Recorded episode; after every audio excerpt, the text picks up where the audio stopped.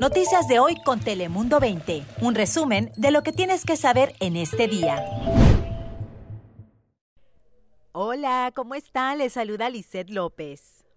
Y Cris Cabezas, saludos desde Telemundo 20. Muy buenos días, también te saluda la meteoróloga Ana Cristina Sánchez. Para nosotros es muy importante que estos niños estén seguros y que puedan reunificarse con sus familias. Vamos a encargar que estos niños estén bien, que estén seguros y que puedan este, llegar a su destino. Ahí escuchaban a Nora Vargas, supervisora del condado de San Diego, quien junto al alcalde Todd Gloria informaron que el centro de convenciones de la ciudad comenzará a alojar a menores migrantes. Eso significa que ya no estarán ahí los indigentes, unos 500 o 600 que serán reubicados en otros lugares del condado por organizaciones como Joe's Village y Alpha Project.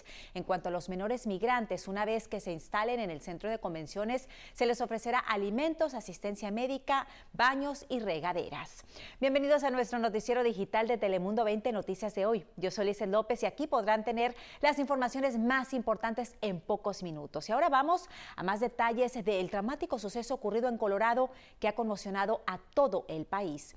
Y es que la policía ya identificó al sospechoso del tiroteo que acabó con 10 víctimas mortales. Se trata de Ahmad Alisa, de 21 años de edad, quien ahora mismo está hospitalizado por heridas durante los hechos. El acusado se enfrenta a 10 cargos de asesinato en primer grado y será trasladado a la cárcel del condado de Boulder. Las autoridades también hicieron público la identidad de las víctimas de la matanza. Comunidad y residentes de Boulder siguen sorprendidos por el suceso.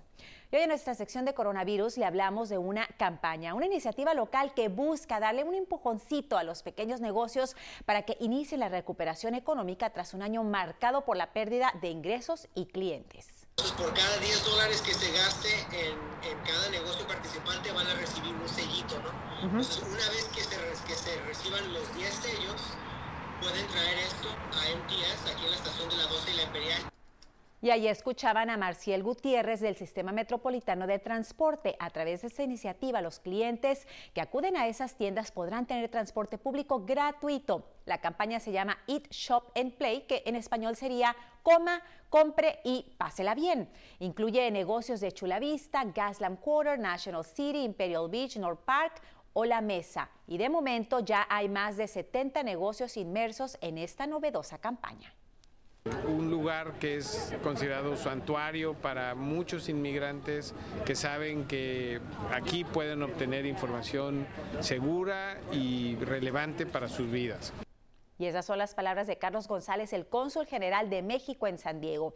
Y es que como les hemos ido contando, los latinos han visto más obstáculos para obtener la vacuna contra el coronavirus y es por eso que las autoridades locales están tomando cartas en el asunto. Por ello, el consulado de México en San Diego se convertirá en un sitio de vacunación contra el COVID-19. A partir de este martes podrá hacer una cita siempre y cuando usted ya sea elegible. Puede registrarse en el sitio oficial del condado. Y además el estadio Viejas Arena en la Universidad Estatal de San Diego también abre sus puertas para servir como centro de vacunación. Esto forma parte de un acuerdo entre SDSU y el condado. Tendrá una capacidad para vacunar hasta 1.500 personas diariamente dependiendo de los suministros disponibles. El centro abrirá de martes a sábado de 9.30 de la mañana a 3.30 de la tarde. La apertura del centro llega a medida que la superestación del Parque Petco cierra sus puertas. Ahora pasamos contigo, Ana Cristina, para conocer las temperaturas del día de hoy. Hola Lizeth, feliz ombligo de semana. Este miércoles temperatura máxima muy cómoda en la región, 17 grados centígrados en Tijuana. Para San Diego la máxima se mantendrá en los altos 60 y al interior en los 70, así que muy cómodo con cielo soleado. Tenemos vientos de Santa Ana que han generado esas temperaturas un poco más elevadas, pero para el jueves el cruce de un frente frío va a generar un poco de precipitación y lluvia ligera en nuestra región pero sí todos vamos a sentir el marcado descenso en temperaturas. Ahora paso contigo, Chris Cabezas, ¿qué nos tienes?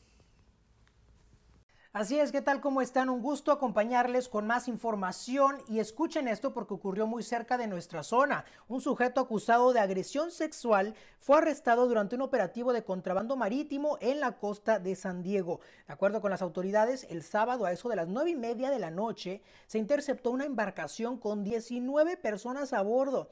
El bote fue descubierto por la Guardia Costera cuatro millas al sur de la ciudad de Point Loma.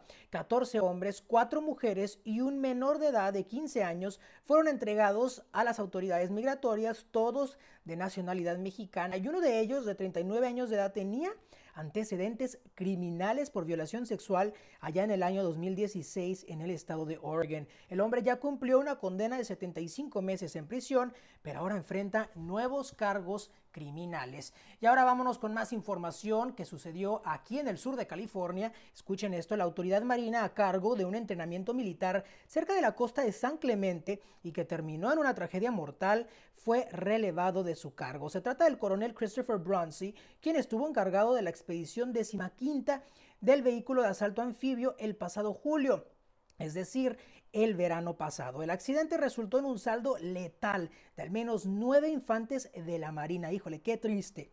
Seis otros soldados y un marinero fueron rescatados. Sin embargo, el cuerpo de la Marina informó que el coronel Bronzy ha perdido confianza y seguridad en su habilidad de dirigir el comando. Esa es la información. Yo soy Cris Cabezas, pero Lisette, vamos contigo que nos tienes más.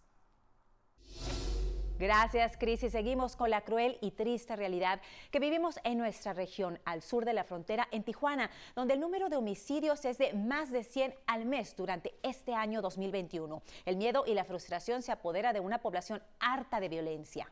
Soy consciente que si ellos no aparecen hasta ahorita y no se han comunicado conmigo, no, es, no están vivos. Entonces, una parte de mí me dice que sí, otra parte de mí me dice que no. Entonces, son dos sentimientos encontrados muy, muy tristes. Y ese es el terrible testimonio de Bárbara, madre de dos hijos desaparecidos en Tijuana y como ella, miles de padres, madres y hermanos que se encuentran en situación similar. Cada vez son más las fosas clandestinas con cientos de cuerpos encontrados por toda la ciudad. Solo en Tijuana, en enero de 2021, se registraron 170 homicidios, en febrero 144 y en marzo ya se acumulan 102. Las autoridades dicen que la llegada de más miembros de la Guardia Nacional permitirá disminuir los homicidios, pero las víctimas reclaman mejores políticas. Y acabamos con una entrañable historia. La protagonista es una pequeña niña de Italia que con las clases virtuales, pues su papá no la quiso dejar solita en casa, por lo cual se la llevó a su trabajo en donde le colocó su escritorio y computadora en medio del campo repleto de ovejas y cabras. Una maravilla, ya dice estar encantada con el sonido de estos animalitos, así como estar al aire libre. Una felicidad para la vista, el oído y los sentidos, tanto para ella y me imagino que sus compañeros de clase que tal vez pueden disfrutar un poquito desde la pantalla. Enhorabuena a su papá por esta iniciativa. Y hasta aquí nuestra edición de noticias de hoy. Ya saben que cada día le tenemos las informaciones más importantes a su disposición en cualquier momento. Yo soy Lizel López. Hasta la próxima. Noticias de hoy con Telemundo 20. Suscríbete para recibir alertas y actualizaciones cada día.